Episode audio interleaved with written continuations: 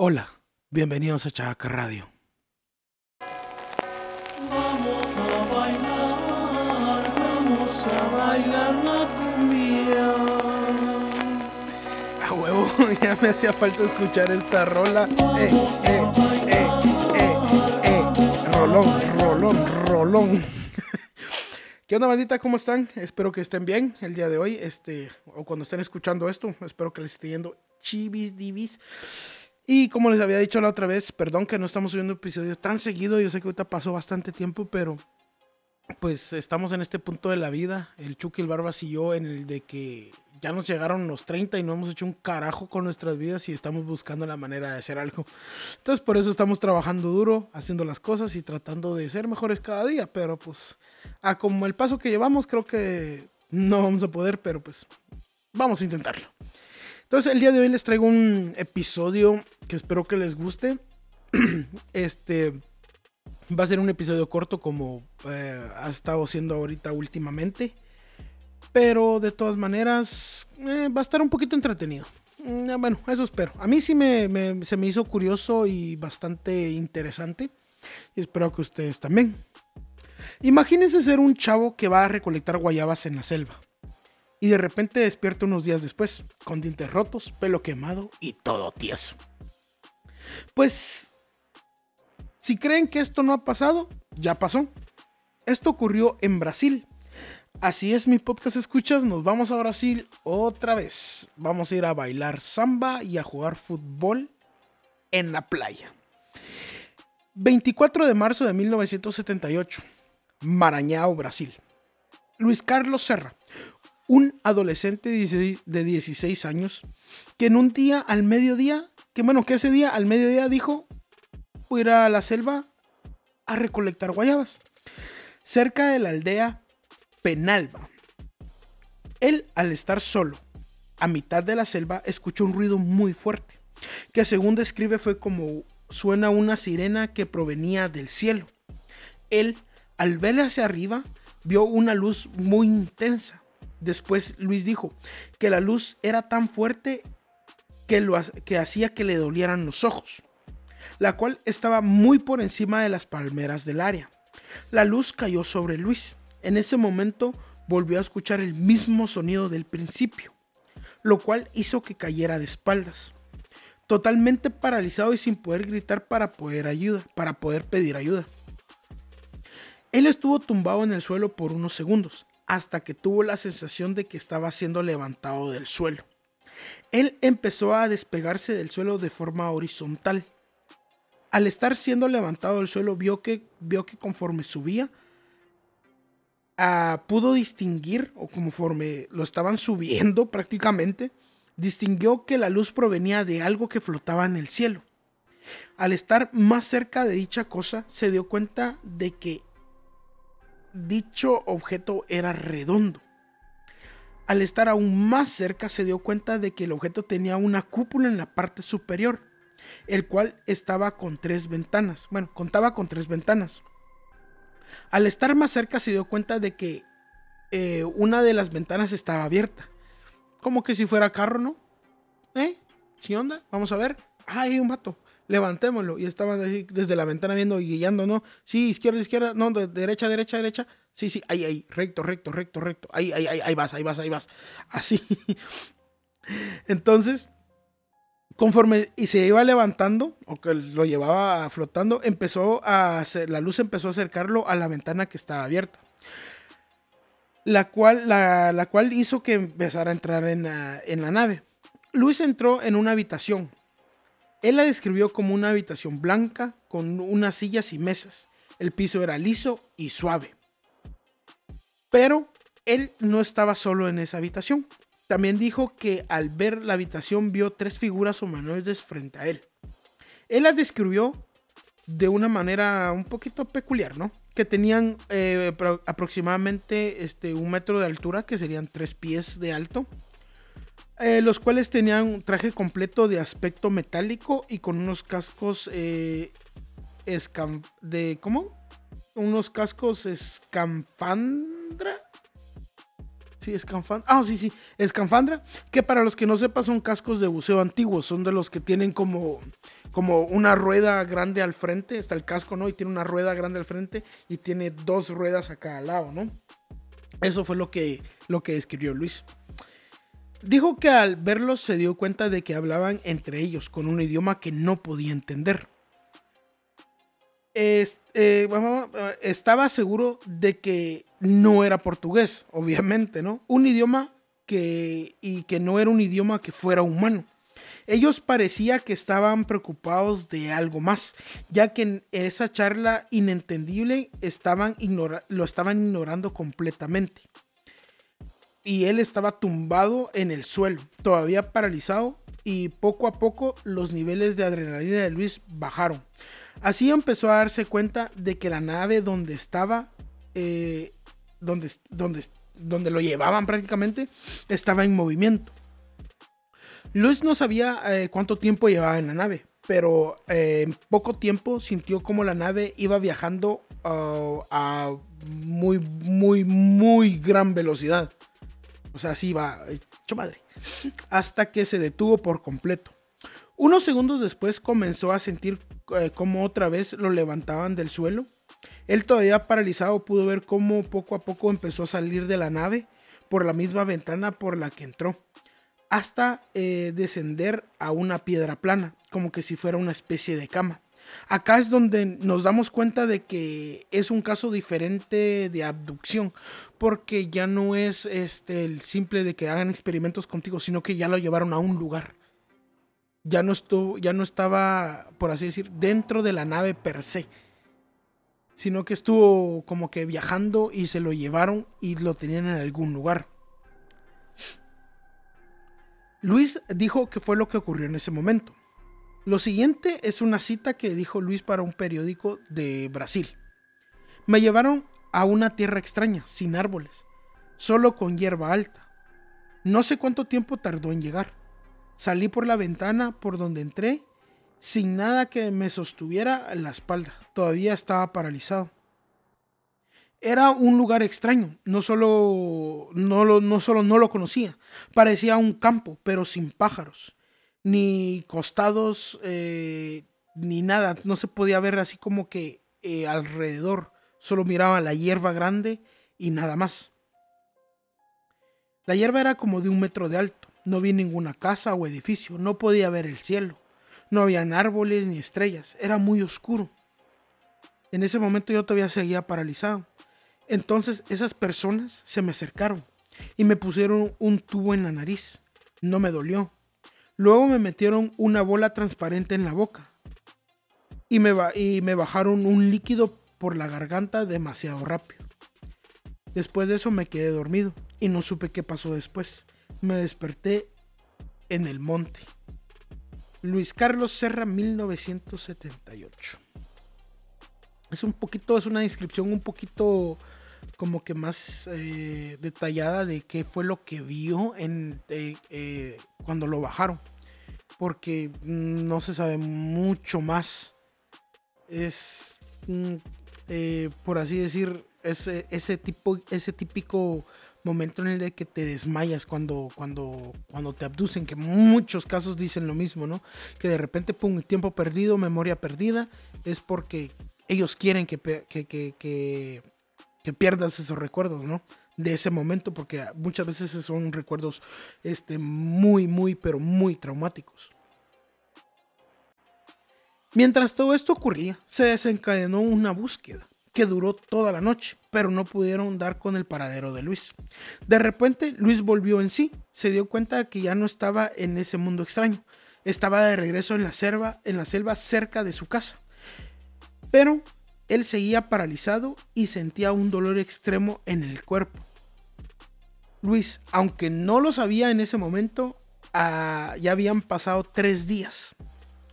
81 horas después de la búsqueda, el 27 de marzo por la tarde, un pescador llamado José dos Santos, de 42 años, estaba pescando en un lago cercano, cuando escuchó unos sonidos extraños cerca de la orilla. Así que él extrañado eh, acercó el bote a la orilla y empezó a buscar de dónde provenían esos sonidos. solo para encontrar a Luis tirado en el suelo sin poder moverse y dando solo gruñidos. Él, él intentó levantarlo, pero pronto se dio cuenta que era imposible para Luis ponerse de pie o tan siquiera responder a las preguntas que le hacía. Fue cuando él eh, examinó, mejor a, eh, examinó mejor a Luis, solo para darse cuenta que tenía partes del cuero cabelludo quemadas y que sangre salía de su boca. Allí él entró en pánico y cargó a Luis hasta el bote para llevarlo al pueblo. Al llegar, todos se sorprendieron por el estado en el que estaba, así que inmediatamente lo llevaron hasta un hospital local. Pero este hospital no tenía medios para poder ayudar a Luis. Pero a pesar de eso, los médicos de este hospital pudieron hacerle un examen, donde constataron que Luis estaba en estado catatónico. Que para los que no sepan que eh, es eh, un estado de rigidez muscular y un estupor mental que consiste en un tipo de inconsciencia. No sé si me expliqué bien, pero pues espero que le hayan entendido. Estaba catatónico el vato. Los doctores decidieron hacer varios exámenes de sensibilidad en sus extremidades y constataron que a pesar de pinchar las extremidades con agujas, no vieron alguna respuesta de Luis. Al ver que su boca tenía sangre, la examinaron y se dieron cuenta de que le hacían falta varios dientes, incluidas cuatro muelas, las cuales estaban rotas, y la cuarta fue arrancada de raíz de la encilla. ¡Ah, qué puto dolor! En serio. Para muchos me imagino que han de tener pánico para los, eh, los dentistas y todo. Yo en lo personal lo tengo. Es muy difícil que vaya un dentista. Me cuesta mucho, pero a veces voy. Pero que te arranquen una muela de raíz. Ah, es un dolor. Me imagino que es de ser súper, pero culerísimo. Eh, las cuales parecían haber sido arrancadas hace poco tiempo, ya que todavía tenía mucha sangre en la boca. Además, los médicos, eh, pensando que tenía partes del, eh, del, pelo quemado, y se dieron cuenta de que no era, no era eso, sino que se perdón perdón aquí como que aquí como que lo hilé medio mal pero vamos a ver ah, pensando que tenía ok además los médicos vieron que tenía partes del pelo quemado y se dieron cuenta de que no era eso, sino que era su cuero, eh, que su cuero cabelludo estaba rasurado al punto de ser arrancado de raíz de su cabeza. También tenía las puntas de las orejas quemadas. Los médicos confundidos pensaron que todo este daño provenía a, eh, debería de ser a causa de un accidente horrible, pero Luis no presentaba ningún tipo de lesión externa no tenía ni cortes, ni raspones, ni moretones, no tenía nada. Aunque el olor de pelo quemado e inundaba el piso del hospital. Prácticamente eh, tenía estas muestras de que el pelo no estaba, no estaba quemado, sino que varias partes fueron arrancadas directamente de su cabeza. O sea, su cuero cabelludo estaba, o sea, sí tenía quemaduras, pero no todo solo estaba quemado, sino que varios, varios de su pelo fue arrancado. Entonces, esto sí ya está así como que lo agarraron como que si fuera una vaca. Como ya ven cuando, cuando abducen una vaca que de repente es. Le faltan los ojos, le falta la lengua, le falta el ano, partes del pelo, las orejas, incluso a los toros les han arrancado los testículos. Entonces me imagino que pensaron que era algún tipo de mono para poder examinarlo, ya que él estaba cortando guayabas de un árbol. Bueno, al menos eso es lo que yo pienso, no sé si sea eso o no, pero pues está la posibilidad. Luis estuvo en el hospital local durante dos días. Y para que agregar, Luis estuvo despierto en estado catatónico durante los dos días en ese hospital. O sea, estuvo como en un estado de conciencia e inconsciencia al mismo tiempo que ya les expliqué.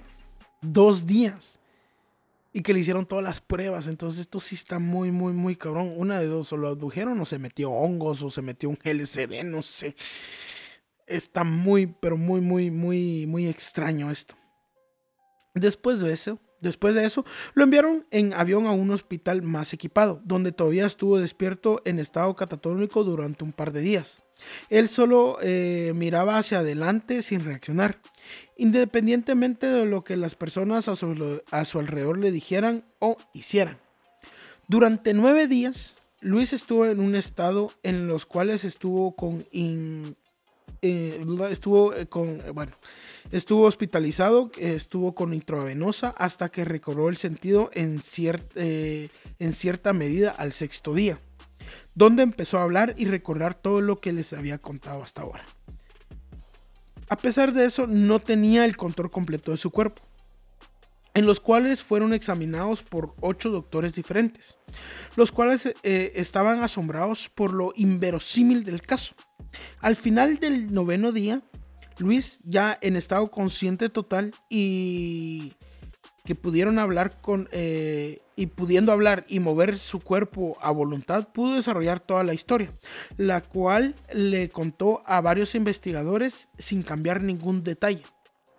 Dos semanas después, Luis abandonó el hospital, pero recibiendo terapia para poder recuperar el movimiento corporal, para caminar otra vez y para poder hacer sus movimientos eh, pues como una persona pues normal, ¿no? Con, con todas sus ah, habilidades motrices regulares, ¿no? Pero acá va un dato extra que puede dar un plus.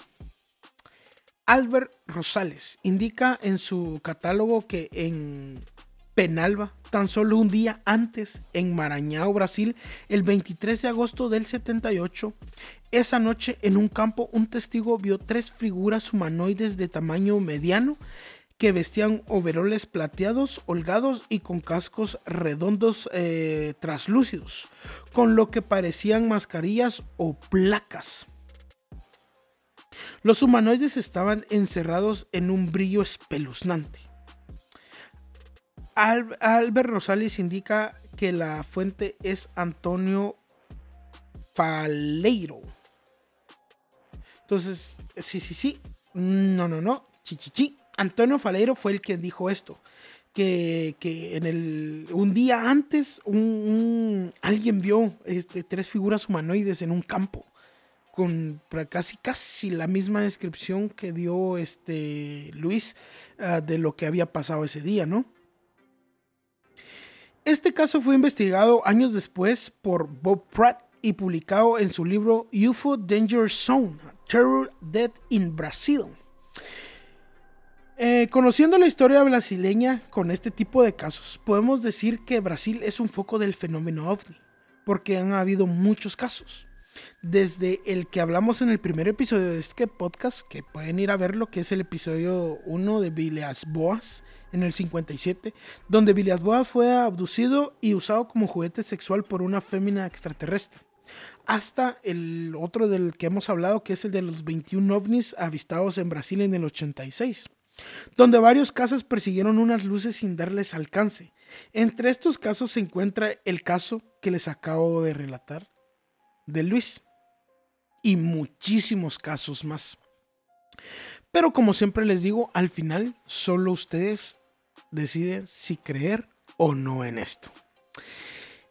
Y banda, ese fue el caso de eh, el guayabero abducido en Brasil.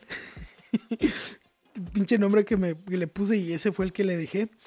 Pero sí está bastante curioso este caso. Porque está lo que dijo Luis y después lo que dijo este, este otro testigo, que era Antonio Faleiro. De haber visto también entidades parecidas un día antes en un campo muy cerca de donde, de lo que de donde vivía Luis. Entonces pienso yo que tal vez andaban siendo como un rondín porque hay muchísimos casos más en Brasil que están bastante bastante intensos en los que han ha habido personas abducidas, han visto también eh, humanoides o prácticamente como les dicen, ¿no? Los aliens o marcianos, como le quieran llamar. Pero sí, Brasil sí es un, foco porque hay muchísimos casos y, y la, el ejército de Brasil siempre ha tenido este pedo de, de decir, mm, no sabemos qué son, pero no los molestamos, solo queremos ver qué son y se acercan con sus aviones y no les alcanzan, como que el de los 21 ovnis, ¿no? Pero pues también, eh, si quieren darle un vistazo más al libro de Bob Brandt, eh, que el UFO Danger, eh, Danger Zone, Terror and Dead in Brazil, deberían echarle un sol, echarle una miradita. Está bastante bueno, está bastante bueno el libro. Entonces, bandita, eso fue todo por el día de hoy. Espero que les haya gustado el, el episodio. A mí se me hizo interesante. Lo siento si eh, por momentos como que me trabo o algo, pero pues ya tenía rato de hacer esto. Espero que me tengan un poquito de paciencia. Y ya saben, nos, pueden seguir, eh, nos pueden seguir en nuestras redes sociales como Chuck Radio Podcast. En Facebook, en Instagram, en YouTube también como Chuck Radio Podcast. Eh, nos pueden escuchar también como Chuck Radio Podcast en todas las plataformas de audio principales. Y pues compartan, si creen que a alguien más le puede interesar esta mamada de programa que tengo, eh, pues díganle de repente y lo escucha. Entonces, muchísimas gracias a todos los que siguen escuchando el, podcast. En serio, sorry que sea mm, mucho tiempo para subir, pero pues como ya les expliqué, voy a seguir intentando hacerlo cada vez que pueda. Entonces, bandita, ya se la saben. Bye. Que viva la cumbia por siempre, por siempre. Al, eh, ah, sí, ya la cagué.